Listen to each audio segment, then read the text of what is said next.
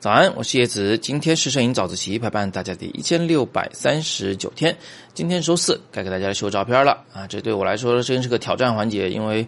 我照片永远是有限的。在一千六百多期的早自习里面，我也不记得我给你秀过哪些照片，又怕重复吧，又怕漏过一些好照片没跟大家讲。呃，另外呢，就是我的照片库里面呢。大部分可能三分之二都是纪实摄影的照片，纪实摄影的照片，它得成组成组讲，一张一张拿出来没法解释，但成组讲在早自习里又讲不完，所以确实是有挑战。那么今天给大家看的这张照片呢，是我图库里面的三星级照片，我还是声明一下啊，不是我最满意的照片，我只是拿它来说明问题的。那么这张照片是一张光绘的照片，什么叫光绘呢？就是你先用一个慢速快门拍照，比如说这张照片我用的是六十秒钟啊。在六十秒之内，它持续的进行曝光。然后呢，你可以拿着一个光源，手电筒也好，还是手机后边的那个小电筒也好，在空中挥舞，画出你想要的图形。那这个光源在空中挥舞的过程呢，会被慢速快门记录下来，变成一条条的线条，就像拿着笔在空中画画一样啊，这就叫光绘或者叫光涂鸦。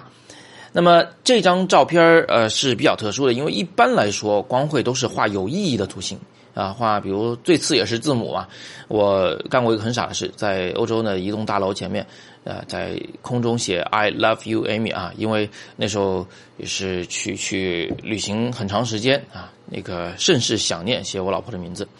然后把这个照片当场就发给他。这种事儿呢，呃，很多人都干过。我还在帐篷里面画过一个躺在帐篷里的人的人形，就是，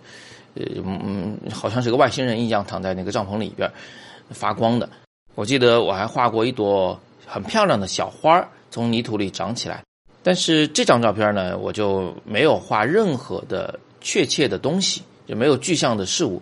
而是画了一堆乱七八糟的线条啊！但是请注意啊，这个线条不是乱七八糟的，这个线条有明显的几何形的趋势，你可以把它整体上视作一个大的三角形，它的中间部分线条很粗，而且是高高扬起的。那这不可能是真的随便画的，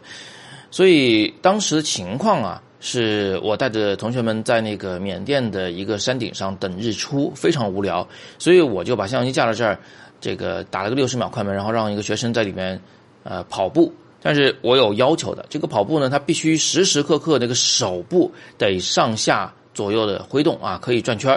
那另外呢，他跑动的过程中，那个光源一定要朝向我，就让。我的相机能够拍到这个光源，试了好几次都失败了。为什么失败了呢？有两个方面的原因。第一方面原因就是那个线条啊，有的时候不够流畅，它不是像现在你们见到的都是曲线为主，有各种各样的折线在里面，那个很难看的，就是感觉非常的破碎，非常零散。呃，第二个失败的原因呢，就是它嗯都很水平，很平均。都是同样的高度，都在现在这个画面的下边那个高度，因为人只有那么高，明白吗？我们人只有那么高，你就是把手举到顶了，其实也就是柱子的中下部分的那个高度上，所以不管在里面怎么跑，所有的光线的线条都位于画面偏下的部分，上边没有线条。那第一个问题好解决，就是手部在运动的时候呢，不要猛烈的来回的运动，而是要划着一些，比如说圆圈啊等等这样的形状。讲白了呢，就是走流线型。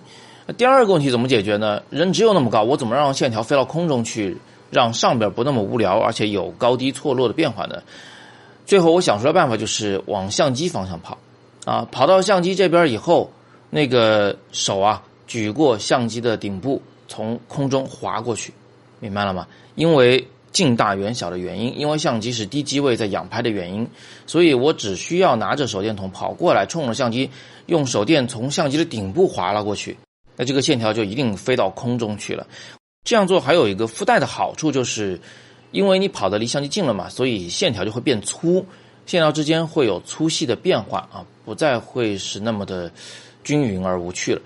好，那这样两个问题就都解决掉了。最后就是一些细节问题啦，比如疏密关系啊，中间要密，旁边要疏，这个你自己跑的时候关注一下啊，中间多待一会儿。另外呢，就是嗯，我最后跑出这个画面以后是在右侧啊，大家其实看得到的，就是最粗的那条线，实际上最后是我跑了画面的右侧以外去了。